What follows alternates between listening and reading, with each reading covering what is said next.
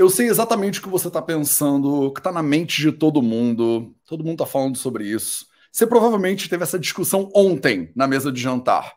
O que que está acontecendo com o Wesley Safadão? Entrou aqui a minha câmera em outro lugar. Cadê, meus amores? Cadê? Gente, tá dando eco no meu computador. Deixa eu primeiro descobrir de onde está vindo o meu eco. Eco, eco, eco. Tá vindo daqui. Achei meu eco. O que está acontecendo com Wesley Safadão, meus amores? É isso que todo mundo está se perguntando. Matheus, eu não sabia que você era um grande fã de Wesley Safadão. Então, ser bem honesto, eu não tinha a menor ideia de quem era Wesley Safadão até 30 minutos atrás. Mas quem passou os últimos 30 minutos ouvindo exclusivamente Wesley Safadão? Esse cara aqui. Então, talvez nesse momento eu seja um dos maiores especialistas em língua portuguesa de Wesley Safadão. E aí você deve estar se perguntando, Matheus, por que você está fazendo isso comigo nesse sábado de manhã? Você está aqui, né? Projeto 0800 de sábado de manhã. É nesse clima um pouco mais descontraído, nesse clima de notícias da semana. E agora que você já está aqui, né? Você está preso, você está presa. Fica comigo até o final. Salve, salve família Vida Veda, projeto 0800, episódio 853. Hoje, sábado de manhã, né, 8 da manhã, a gente entra aqui para falar sobre as notícias da semana. E uma das notícias mais importantes da semana tem a ver com ninguém mais, ninguém menos do que ele, Wesley Safadão. Então a gente vai começar falando sobre Wesley, porque caso você esteja no mesmo lugar onde eu estava 30 minutos atrás, que é um lugar de relativa bênção, é, você agora vai se informar junto comigo. Então, primeiro de tudo, Wikipedia na tela para você, né, falando um pouquinho sobre a história, né, a história, o mito, né, quem é, o que que fez, como se reproduz o Wesley Safadão. E uma das coisas que você não sabia sobre ele, porque eu não sabia sobre ele, é que ele tem um dos cachês mais caros do Brasil, juntamente com Roberto Carlos, Jorge e Matheus, que eu também e Ivete Sangalo. Então, se você pensava, mas Matheus, Jorge, né, Wesley Safadão não é uma pessoa tão relevante assim. É o mesmo cachê da Ivete. Aí, a Ivete, não é uma. Ah, qual Ivete? Não é a Ivete Sangalo. Wesley Safadão escreveu poesias maravilhosas como Coração Machucado. E aí eu queria muito botar para tocar aqui para você, mas eu não posso, porque se eu botar para tocar, o YouTube vai me tirar do ar. Né? O YouTube vai me punir, o YouTube vai fazer alguma coisa horrível com o meu canal. Então eu não posso botar para tocar, mas eu posso citar, né, em tom de declamação e poesia. E Wesley Safadão diz, né, não tô afim de um relacionamento sério, porque eu já tô vindo de um bem complicado. Esse lance de amar por enquanto eu não quero, meu coração ainda tá tão machucado. Mas isso não quer dizer que a gente não fique em uma balada no fim de semana, depois de uns beijos e doses de uísque, a gente se entregue e acabe na cama. E aí você, meu amor, não cai para esse papinho, né? Você não vai. O nome do cara, o sobrenome do cara é Safadão. Ele vem e descarrega esse papinho na sua orelha e você embala. Você não embala, né? Pelo amor de Deus, não faça isso. Ele vem com esse papo batido de não tô afim de um relacionamento sério, mas se você quiser a gente se pega, né, de maneira completamente informal.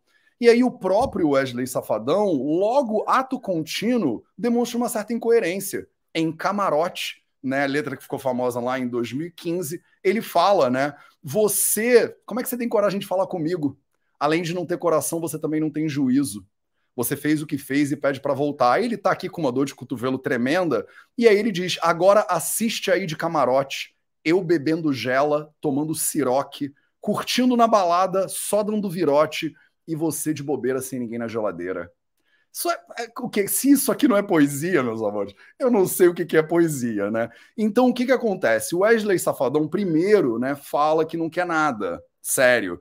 E aí depois reclama que não recebe nada sério. Quer dizer, Wesley, o negócio não tá bom pro teu lado.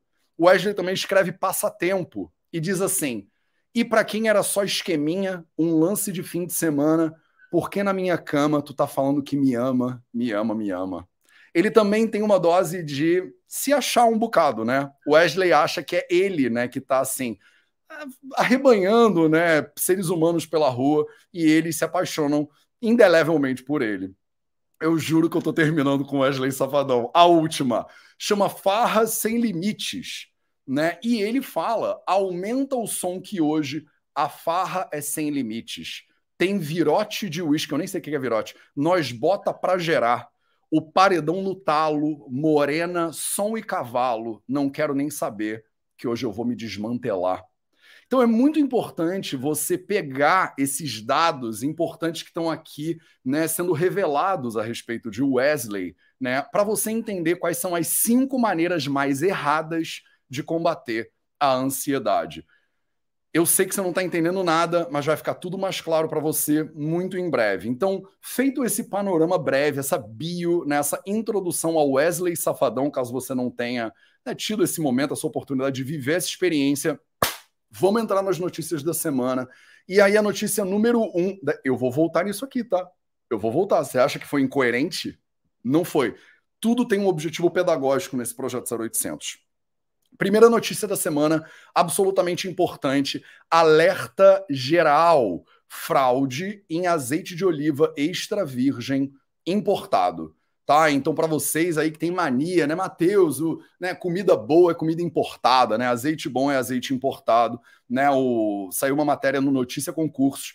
Para você que está perdidaça, né? Esse aqui é o nosso projeto 0800 de sábado, né? Sábado eu entro ao vivo às 8 horas da manhã e bato contigo as notícias mais importantes que saíram na última semana, que tem a ver com saúde, né? Que tem a ver com você e a sua família, e faço uma leitura né, ayurvédica a respeito disso obviamente com uma camada da minha personalidade por cima que tem um quê de deboche, né? Tem um quê de ironia, né? Mas aí sou eu, não tem como, reclama com a minha mãe e com meu pai. Tá, alerta geral, então, fraude em azeite de oliva extra virgem importado. Azeite de oliva é um ingrediente amplamente utilizado na culinária brasileira, conhecido por seus benefícios e blá blá blá. A gente já sabe tudo isso. De acordo com o um levantamento do Ministério da Agricultura e Pecuária, 84% dos azeites de oliva importados como extra virgem são fraudados. Segura essa notícia. 84%. É um, não é só a maioria, é a maioria absolutamente esmagadora né, dos azeites de oliva que são importados no Brasil, considerados chamados de extra virgem, eles são é, eles são fraudados. Tá? Então eles ou não têm o que eles dizem que eles têm, ou eles têm uma mistura bizarra, eles são meio diluídos. Né? Não se trata de fraude do produto em si, mas sim de irregularidades na classificação. Por exemplo, extra virgem, virgem ou lampante, que está relacionado à qualidade oferecida ao consumidor. Então toma muito cuidado porque eles estão mal classificados. 84% está mal classificado. Tem muitos deles, inclusive, que ainda recebem mistura de azeite de soja e tal. É uma lambança esse negócio, né? É, a fraude no azeite de oliva é caracterizada quando análises realizadas pelo Laboratório Federal da Defesa Agropecuária, LFDA, detectam a substituição do azeite de oliva por óleo vegetal, como óleo de soja, girassol ou canola, além da adição de corantes e aromas não permitidos essa prática é danosa aos consumidores, pois representa um potencial risco à saúde. Então, caso você não soubesse, saiu matéria recentemente aí no Notícia Concursos, porque eu pego notícia da onde eu precisar pegar para trazer para você, né, falando sobre como existe uma tendência, né, de 84% de se você está comprando azeite de oliva importado, ele está sendo fraudado. Dentro dele tem óleo de girassol, tem óleo de canola, tem óleo de soja. Mateus, qual é né, a solução para isso? Né? O que, que eu posso fazer, então, né, se o azeite de oliva importado é fraudado? Compra nacional. Né? Compra nacional. No Brasil, a gente tem uma produção sensacional de azeite de oliva em grande medida né, produzido no sul do Brasil. Você consegue conhecer o seu agricultor, né, o seu produtor de azeite de oliva, você consegue ir lá visitar, você consegue ligar para o sujeito, né, e talvez a chance, a regulamentação da Anvisa interna é difícil alguém fraudar esse negócio, né? E aí você não vai ficar comendo esse azeite de oliva caro, né, comprando ele em dólar e ainda assim comendo óleo de soja, né, junto de lambuja. Beleza? Próxima notícia do nosso 0800 de hoje. Dona do Ozempic, Nordisk, rouba posto de marca de luxo e se torna a empresa mais valiosa da Europa. Notícia do G1 Economia, nem é de saúde aqui. Olha que loucura. Eu tô cantando essa letra há meses. Eu venho aqui no projeto 0800 e te falo: olha esse absurdo. Tá todo mundo tomando Ozempic, não sei o que lá, não, não faz esse negócio, faz mal para a saúde, não tem comprovação científica, blá blá blá, blá, blá, blá é off-label.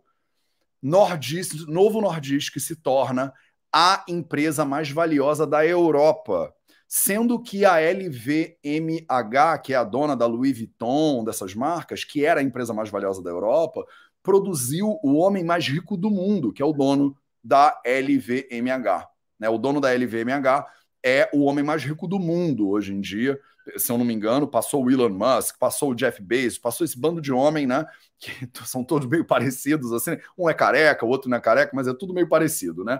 E eles estão é, é, lá, né? Brigando pelo topo. Esse cara, o dono da LVMH, que é Louis Vuitton, um monte de marca de luxo, ele era o homem, é o homem talvez mais rico do mundo e tinha a empresa mais, mais é, é, valiosa da Europa. Só que agora ela perdeu para Novo Nordisk. Por quê? Porque tá vendendo o Igovi, o Igov, sei lá como é que fala esse troço, muito, que nem água.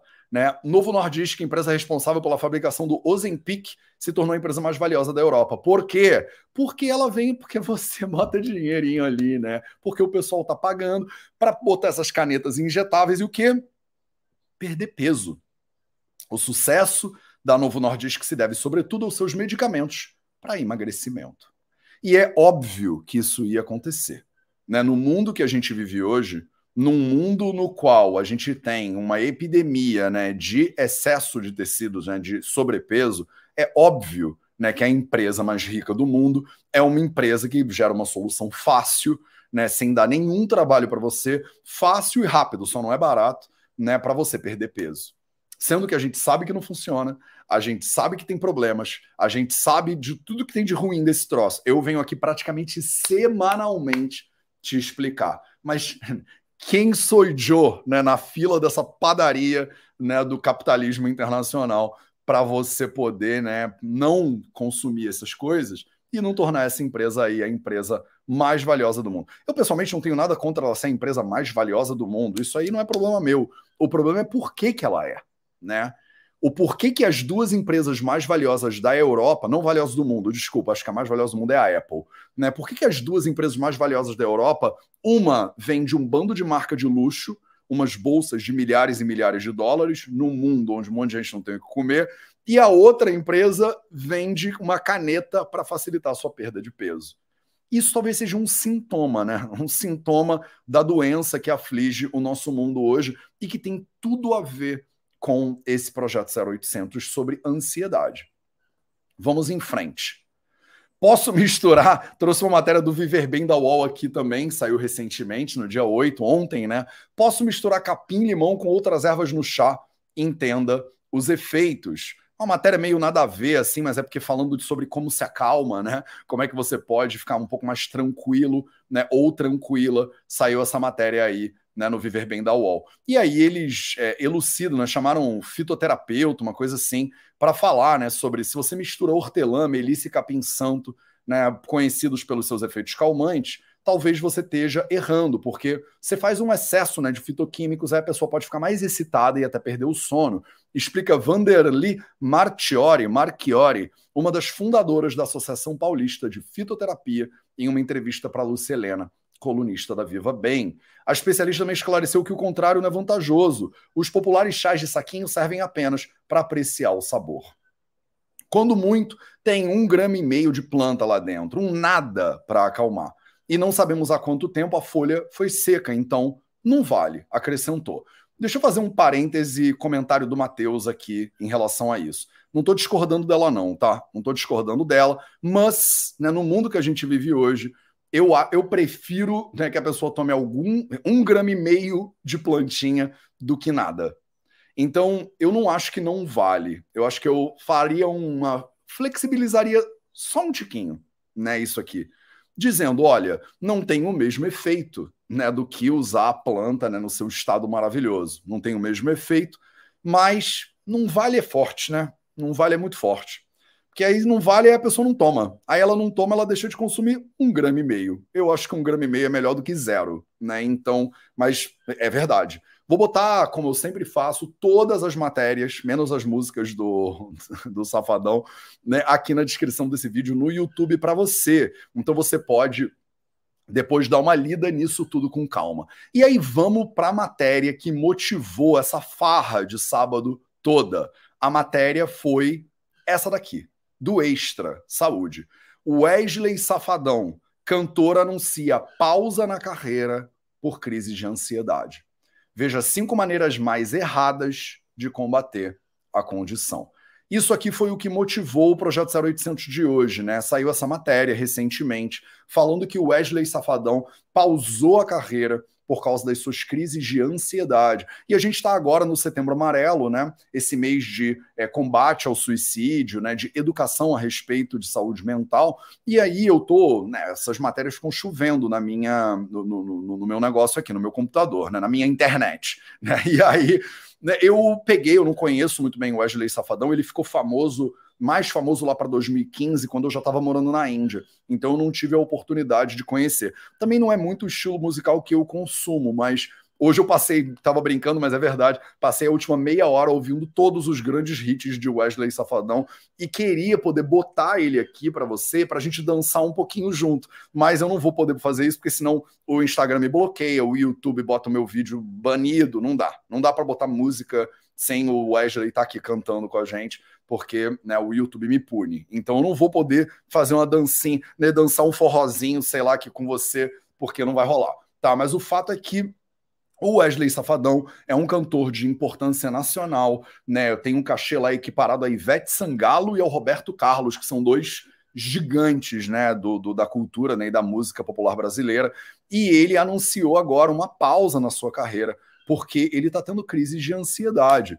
E aí eu achei importante, né, brincadeiras à parte, vir aqui falar um pouquinho sobre a relevância disso. Né, no, nosso, no nosso sábado passado, a gente falou sobre a Jo, né, sobre a Jill Eubank, né, e sobre esses processos dela, e eu achei importante também, né, porque no mês do setembro, né, amarelo, eu acho que esse vai ser o nosso assunto predominante, é você levar em consideração que até um dos cantores mais bem pagos do país, uma pessoa que vive né, numa situação de abundância, é, relativamente absoluta, também pode sofrer de crise de ansiedade. Né? E aí eu tava brincando, né, olhando as letras dele, falando: "Ah, porque eu fico lá no camarote tomando siroque, hoje eu vou quebrar tudo e tal". E aí eu tava pensando, né, caramba, Wesley, esse não é um bom caminho para você ter, né, uma qualidade legal de saúde mental, né? Talvez esse estilo de vida, né, tenha a ver com o desenvolvimento de doenças como ansiedade, inclusive como depressão, doenças de saúde mental que tem uma relação muito grande, inclusive, com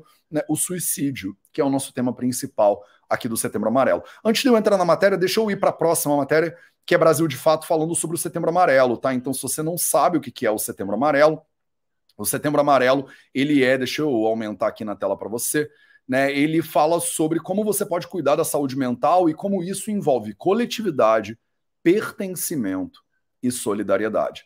Especialistas defendem uma visão ampliada do assunto suicídio e soluções que considerem a comunidade como espaço de cura. Isso aqui é me emocionou quando eu li isso aqui, porque é exatamente o que a gente fala no Ayurveda, né? É exatamente o que é proposto pelas práticas integrativas e complementares, é exatamente o que é proposto hoje em dia quando a gente fala de medicina do estilo de vida. Então a gente está totalmente alinhado com essa visão de que cuidar da saúde mental não é uma questão só psiquiátrica, medicamentosa, envolve coletividade, pertencimento e solidariedade.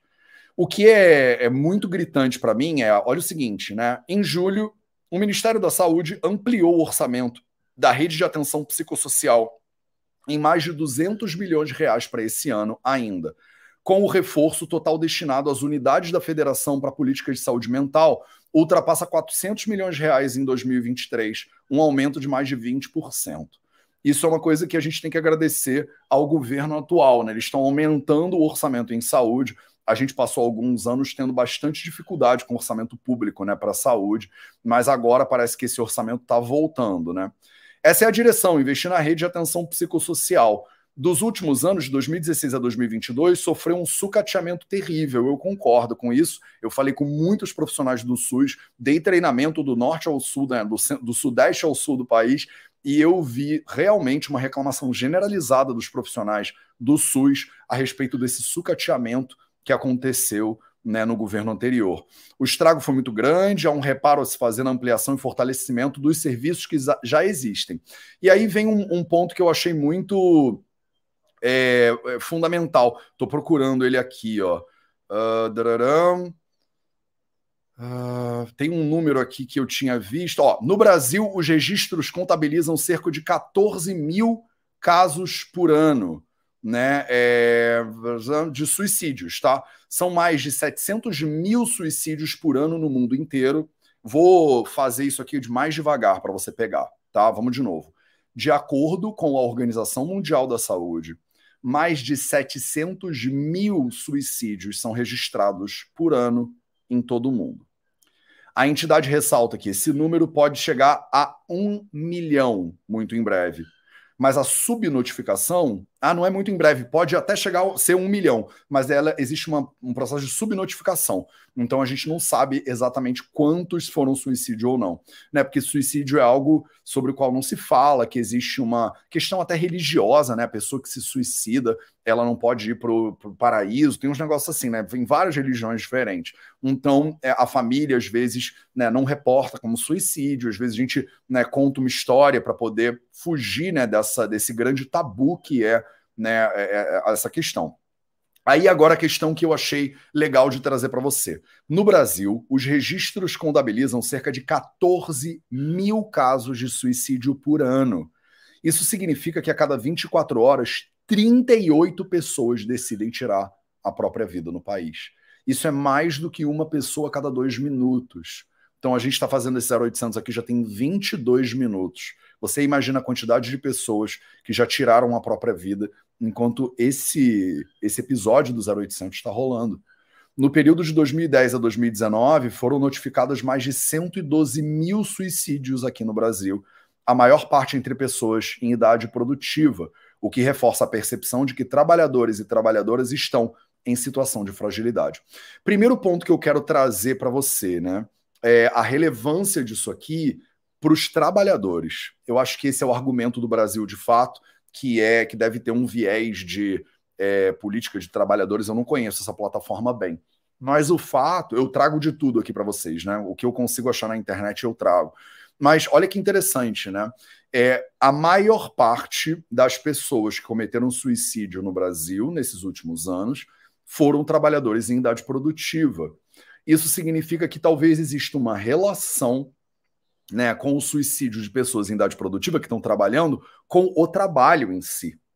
Talvez seja o trabalho e a maneira como a gente trabalha, né, que é insalubre, que aumenta as chances das pessoas que trabalham desenvolverem depressão, desenvolverem ansiedade, que são, né, muitas vezes o início, né, do processo que acaba desembocando, né, numa na decisão da pessoa tirar a própria vida.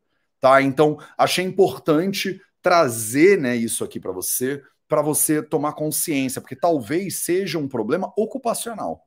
Né? E aí a gente volta na questão do Wesley Safadão. Né? O artista disse que estava mais de três dias sem dormir, precisou tomar um remédio sossega-leão só para ele poder descansar né, você pensa num, num artista, né, num músico que viaja pra caramba, que trabalha, olha aí, né? Será que é o ritmo de trabalho, além do ritmo de farra que ele parece sugerir? Eu não sei se é verdade ou se é só uma questão assim de personagem, mas é, o ritmo de farra, o ritmo de trabalho, essa ideia que a gente tem de não parar nunca, né? Você tá com sobrepeso, por exemplo, em vez de cuidar da saúde, você compra uma caneta, né? E aí dá uma canetada no negócio para ver se ele resolve a gente não para para olhar os problemas que a gente tem. E aí recorre a soluções, né, a paliativos que não resolvem né, a causa e a raiz do problema. E é aí que o Ayurveda entra firme, né? A gente vem, né, como Ayurveda aqui, ele bonitão. A gente vem como Ayurveda, né, firme aqui, é para dar algumas sugestões, né, para a pessoa. para dizer, olha, é, você não vai conseguir ter resultados diferentes fazendo as mesmas coisas. Então, abre teu olho. Eu achei interessante essa matéria do Extra Saúde, porque eles fizeram um jogo do invertido aqui, né? Eles falaram cinco coisas, foi até o, o título da live que eu botei aqui: cinco maneiras mais erradas de combater a ansiedade. Né? E aí eles botam aqui algumas maneiras. Por exemplo, número um, exagerar nos ansiolíticos a indicação segue a mesma lógica de recorrer a analgésico quando você tem dor de cabeça. Os benzo, né, eles atuam no sistema inibitório do GABA no cérebro, favorecendo a calma, relaxamento muscular e indução do sono. No entanto, as diretrizes clínicas recomendam limitar o seu uso a dois meses. Dado o risco de tolerância, a pessoa vai tomando benzodiazepínico, ela vai acostumando e aí ele perde o efeito, né? E dependência a pessoa toma e depois ela não consegue parar de tomar, senão os, as consequências são piores ainda. Alguns benzos circulam no mercado ilegal como uma droga. Isso não quer dizer que todas as drogas psicoativas são drogas, ou que o controle de uma caixa de, de diazepam passe para ser vendido na farmácia sejam equivalentes a drogas ilícitas. Ninguém estava falando isso, mas eles fizeram questão de esse artigo não é muito bem escrito, tá? Eu não sou muito fã da maneira como ele foi escrito e vou fazer críticas a ele também daqui a dois minutinhos. Mas o fato, né, que eu, que eu acho importante, é que ele trouxe cinco maneiras erradas. Eu vou fazer uma releitura dessas cinco para você lidar com crise de ansiedade. Segunda maneira muito errada de lidar com a ansiedade: consumir álcool ou consumir drogas. Substâncias tóxicas, como bebidas alcoólicas, são mais normalizadas em nossa sociedade e seus riscos e consequências negativas são banalizados. A gente já viu que a ansiedade pode ser a porta de entrada para o alcoolismo grave e que entre 7 a 10% daqueles que experimentam a maconha para se acalmar acabam desenvolvendo algum tipo de dependência. Essas substâncias não podem ser a solução. De novo, não gosto do tom desse artigo, não me alinho totalmente com a maneira como ele está falando, mas concordo, por quê? Muitas vezes, vou te chamar para mim aqui, foca, foca aqui. Muitas vezes, né, é, a pessoa ela tá se sentindo ansiosa, se sentindo é, é, deprimida e ela pensa que, né, vou sair para tomar um negócio para eu dar uma relaxada, né, vou sair para beber um pouquinho porque aí eu consigo meio que me acalmar. Né? Então, eu acho que alguém até falou, né? A Alessandra Souza falou, eu falei que eu não sei o que é virote, e a Alessandra falou: Matheus, virote é virar a bebida de uma vez só. Olha só, tá vendo? Virote, virar a bebida de uma vez só. Então, a pessoa ela tá ansiosa, ela tá é, é, mal, ela tá precisando dormir, descansar, e aí o que, que ela faz? Ela sai para tomar um negócio para relaxar. E esse caminho, né, o caminho que leva a pessoa a beber para relaxar de um processo de ansiedade, ele é um caminho que pode escalonar, por exemplo, para o abuso de bebidas alcoólicas que geram outros problemas. A gente tem uma frase muito importante no Ayurveda, né, nos textos clássicos, que diz assim: é o remédio que resolve um problema, mas cria outro problema, não é um bom remédio. Você pegou? A terapia que soluciona um problema, mas causa outro problema, não é uma boa terapia. Então, se você está com ansiedade, aí você bebe para melhorar a ansiedade, mas o álcool gera um problema no seu fígado, o álcool não é uma boa terapia para a ansiedade. A terapia, no caso da ansiedade, ela não pode gerar um outro problema, percebe? E aí, como é que você faz isso? Você vai na, você vai na raiz do problema. Né? É indo na raiz do problema que a gente consegue resolver o problema sem gerar outros problemas. Terceiro, fugir e evitar. Né? Então, terceiro, péssimo, né? O, péssima maneira de lidar com a ansiedade. Quem sofre de ansiedade, né, tem uma má notícia aí, é que a fuga constante do desconforto aumenta a ansiedade. Olha que interessante o argumento aqui desse jornalista, né? É, se você está ansioso e você tenta fugir da sensação de desconforto da ansiedade, isso vai piorando a sua ansiedade. Vocês que são meus alunos e alunas já me cansaram de ouvir falar isso. Eu falo que movimento é igual a desconforto, né, dentro dos quatro pilares da saúde. Você, inclusive, que não conhece os quatro pilares da saúde, eu tenho meu livro aqui, né? Você vai lá e lê e compra os quatro pilares da saúde, tá em todas as livrarias, inclusive. Né? E nesses quatro pilares da saúde, eu falo para você né, sobre um dos pilares é movimento, né, atividade física. E movimento é igual a desconforto. Então, exercitar o pilar do movimento significa exercitar a qualidade de parar de fugir né, do seu desconforto. E ele fala isso aqui de maneira bastante apropriada. Muitas vezes a pessoa ela já tem tanto problema na vida, ela está com tanta coisa na cabeça que ela prefere não lidar não procurar ajuda psicológica, não procurar alguma maneira né, de melhorar né, o problema, como eu já falei, mas ela tenta simplesmente, é como a gente fala, né, varrer a poeira para debaixo do tapete. Né? E aí você vai varrendo a poeira para debaixo do tapete, até que daqui a pouco aquilo vira uma montanha de poeira e que suja a sua casa inteira. Mais um problema, que aí eu discordo amplamente, buscar pseudoterapias. Está na moda esse negócio. Teve uma escritora, né, não é bem escritora, uma cientista, biocientista, não sei, que escreveu um livro que eu sempre esqueço o nome, é, dando porrada no que, ela, no que ela chama de pseudoterapias, né? E aí botou produto do desespero ou sugerido pelo discurso anticientífico pós-moderno. Gente, alguns pacientes buscam um remédio nas pedras quentes, na acupuntura ou no reiki há quem o ajude, mas não pode ser uma alternativa ao nível dos tratamentos cientificamente validados, farmacológicos ou psicoterapêuticos. Eu já falei amplamente sobre por que eu acho que isso aqui é uma balela, né, uma chacota, a ideia de né, botar um, um, rótulo em pseudoterapias, porque elas não têm né, validade científica pela mesma metodologia que é usada para tratamentos farmacológicos. E aí, vamos lá, né? De novo, é, não faz o menor sentido e quem propaga esse discurso simplesmente é mal informado em termos de para que serve o método científico, comparar pedras quentes com Ozempic, pedras quentes com paracetamol. A pessoa acha que você deveria validar o uso de pedras quentes pela mesma estrutura e o mesmo critério. Eu vou me botar na tela. Eu vou me botar na tela porque eu acho que é importante isso aqui mesma estrutura e mesmo critério que a gente usa para substâncias que detonam o corpo. Isso aqui é simplesmente uma ignorância da pirâmide de evidências, de para que, que serve um estudo duplo cego randomizado controlado por placebo. As pessoas têm essa mania que é ignorante de achar que você deveria ter um estudo randomizado duplo cego controlado por placebo para pedras quentes.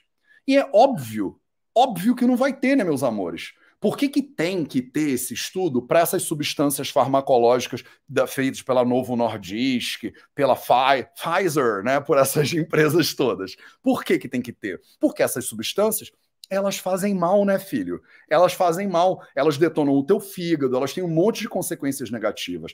Aí você faz um duplo cego, randomizado, controlado por placebo, para você dizer assim: será que vale a pena tomar essa bomba que faz mal para o meu fígado? Ou será que gengibre é tão bom quanto? Aí a pessoa vem né, com o reducionismo cientificista, como a Pasternak, como essas pessoas, e botam tudo dentro desse saco. Que é uma mentalidade super cartesiana, ultrapassadíssima, de que tem que ser tudo validado pela mesma metodologia que foi criada para validar antibiótico. Ah, não, mas é, acupuntura não tem a mesma validação científica que a indústria farmacêutica tem. Mas é que não precisa ter. Se você espetar a agulha no IG4, no F3 da pessoa e ela se sente mais calma, isso não precisa, não tem como fazer duplo cego randomizado. Você tá entendendo? Como é que eu vou espetar a agulha numa pessoa e não espetar a agulha na outra e elas não vão saber que alguém não se espetou e o outro se espetou? Não faz sentido nenhum esse negócio. Mas é um argumento que está sendo propagado por aí e que a gente tem que conviver né, com as pessoas falando né, besteira, né? Porque é, é assim é falta de estudo de o que, que significa a pirâmide de evidências aplicada à medicina, por que, que as indústrias farmacêuticas têm que sim passar por esses estudos e têm que sim ser validados por meta-análise, ter diretriz clínica e tudo mais, e por que, que brócolis não precisa. Né? Por que, que pedra quente não precisa? E aí vem essa pessoa aqui do artigo, que eu achei bom, de forma geral, mas também não vou ficar passando pano para qualquer coisa que escreve na internet, porque ninguém merece, né? Então, não é pseudoterapia, é terapia, tá? Não me venham com esse blá blá. Se a pessoa recebe uma sessão de reiki e ela sai da sessão de reiki mais tranquila, isso é terapia. Se a pessoa recebe pedras quentes, se você nunca recebeu pedras quentes, aí você não pode falar. Mas se você deita numa maca e vem um terapeuta e bota umas pedras quentes, para mim melhora muito a minha ansiedade. A acupuntura então nem se precisa falar. Tem tanta comprovação tem tanta evidência do uso analgésico, por exemplo, da acupuntura, né? Então, assim, blá blá. Isso aqui é o, é o argumento, acho que mais errado de todos, mas vale para eu me dar uma aquecida nesse sábado, já dá vontade de tirar o meu casaco. Né, porque eu já, já esquento né, com esse tipo de argumento que a gente vê pela internet, e aí eu tenho a oportunidade de dar porrada no extra aqui para você, né, para o seu prazer né, doméstico. Tá? Então, né, e aí o que eu já falei, né, o último, sempre procurar um motivo.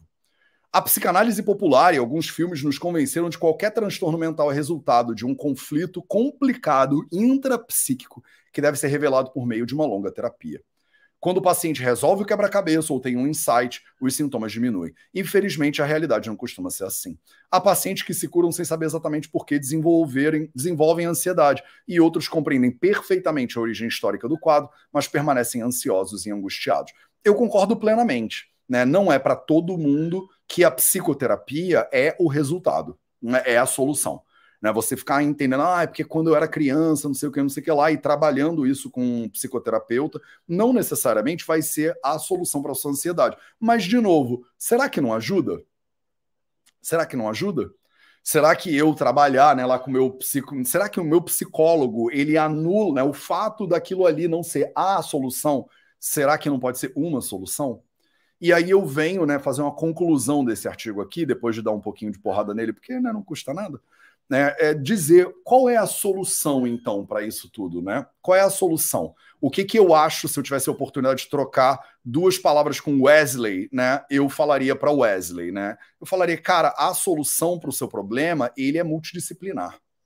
A minha defesa sempre aqui, né, no Vida Veda, é de processos integrativos de saúde é você fazer a pedras quentes, é você fazer psicanálise, é você, ou outro tipo de linha psicológica, né, ou de tratamento é, psicoterápico, é você procurar o seu psiquiatra, sim, mas também é você dar uma diminuída, né, no, no como é que é, no virote, é você dar uma diminuída, né, no, no camarote, é você dar uma, pegar um pouco mais leve, porque a gente vê casos e mais casos. Padre Fábio de Mello, né, aquele outro padre famoso, do, como é que é o nome daquele do, do da dancinha? Nanana, nanana. Pô, é muito antigo esse, né? Como é que é o nome dele? Marcelo Rossi.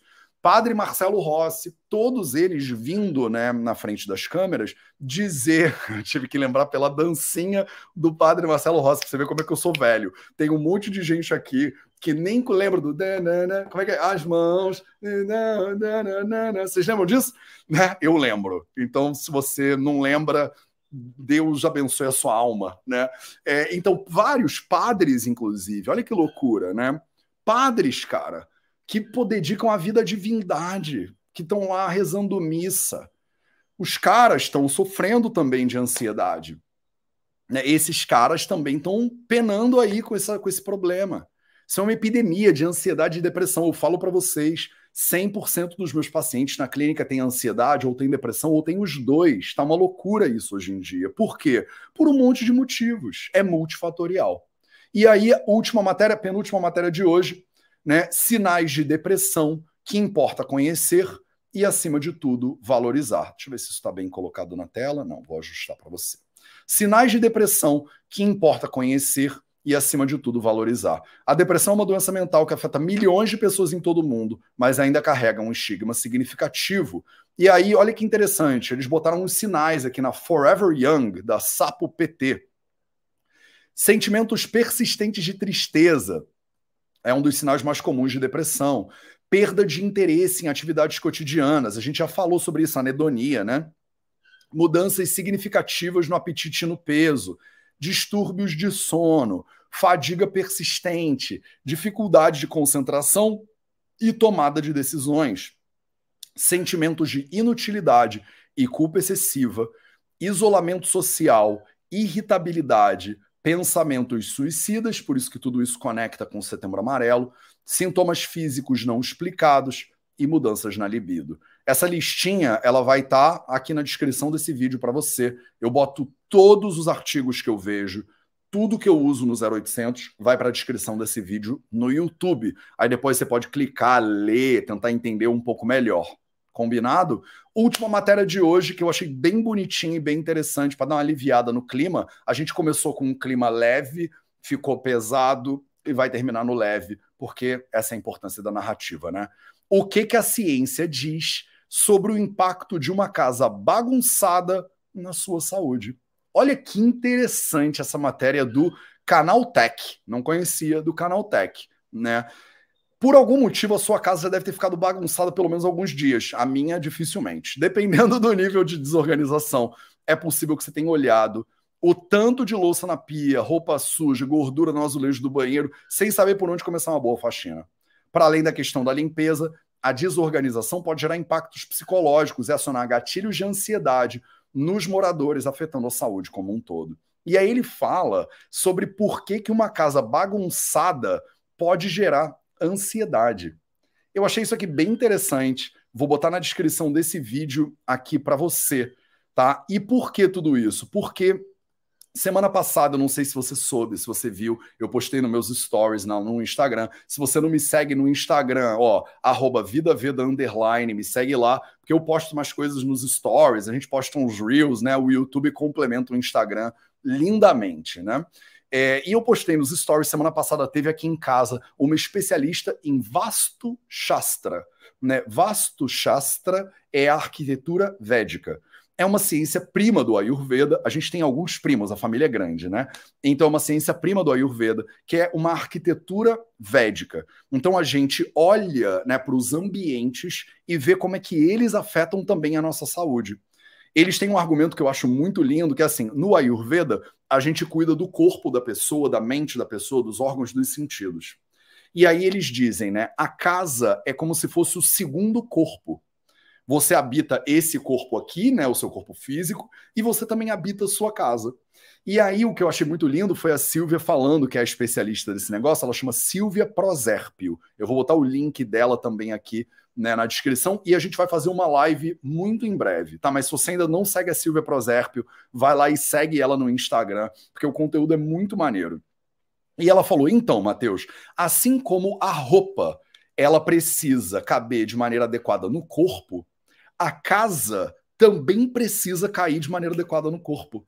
Eu nunca tinha pensado nisso, né? Se você está numa casa que ela é muito curta, fica apertado. Se você está numa casa que ela é muito largona, ele fica meio sem jeito. Assim como uma roupa tem que caber no corpo direitinho, a sua casa, ela tem que ser organizada para caber no seu corpo direitinho eu achei essa visão bem legal. E aí mandei esse artigo, inclusive, para a Silvia hoje de manhã, quando eu estava né, pesquisando aqui o que, que eu ia trocar com você. E achei muito interessante, porque a Silvia dá dicas incríveis sobre como você pode transformar a sua casa num lugar mais harmônico, de acordo com o Vasto Shastra, que é a arquitetura védica. Então, se você ainda não segue a Silvia, segue lá, botar essa matéria para você sobre como uma casa desorganizada ela pode gerar ansiedade. No mês de setembro, a gente está falando sobre o setembro amarelo, então, né, é, conscientização e prevenção do suicídio. Então, estamos junto aqui, vou trazendo umas notícias. Todo sábado, 8 da manhã, agora a gente tem esse encontro marcado para falar sobre as notícias da semana aqui para você. Deixa eu fazer um aviso e a gente termina. Antes do aviso, se você curte esse tipo de conteúdo, né, curte o vídeo, se inscreve no canal, clica no sininho, porque toda vez que eu entrar ao vivo, você vai receber uma notificação e aí você não perde nenhum conteúdo. Eu entro terças, quintas e sábados, 8 horas da manhã, aqui no YouTube de graça, para te trazer um caminhão de conteúdo. E se você curte esse tipo né, de aventura, de aprendizado, semana que vem, hoje é dia 9 de setembro, na semana que vem vai começar mais um ciclo da mentoria invicta. Tá? A mentoria invicta é uma mentoria que eu dou para alguns alunos e alunas e a gente tem 12 encontros, são três meses né, de encontros, que a pessoa se aprofunda né, em técnicas e metodologias para ela melhorar a saúde dela. A mentoria Invicta acontece dentro do Invicta, que é a nossa plataforma de desenvolvimento pessoal. Eu vou botar o link para ela na descrição. E o que é mais incrível disso tudo? Para você participar, custa R$ reais por mês no plano anual. Então, assim, ah, Matheus, achei que você ia me vender alguma coisa cara. Não tem nada de caro, é barato, é tipo um Netflix, só que é muito melhor. Você tem uma mentoria comigo ao vivo toda quinta-feira. Não faz nem sentido, tá? O preço é tipo simbólico, tá? Então entra lá, né, vidaveda.org barra invicta, ou você encontra esse link em qualquer lugar. Se quiser, me manda um DM ou me manda uma mensagem dizendo eu quero entrar para o Invicta, que a gente te manda o link. Na quinta-feira da semana que vem, a gente começa mais um ciclo de mentoria de 12 encontros. Aí eu vou acompanhando vocês, né, durante 12 encontros e te dando ferramentas e tal. É muito massa. Quem já participou pode dizer, né, muito melhor do que eu. Beleza? Esse foi o Projeto 0800 de hoje, episódio 843, se eu não me engano. A gente se vê de novo na terça-feira da semana que vem para mais um Projeto 0800. E até lá, toma cuidado aí, se cuida. E se for ouvir o Wesley Safadão, vai com moderação.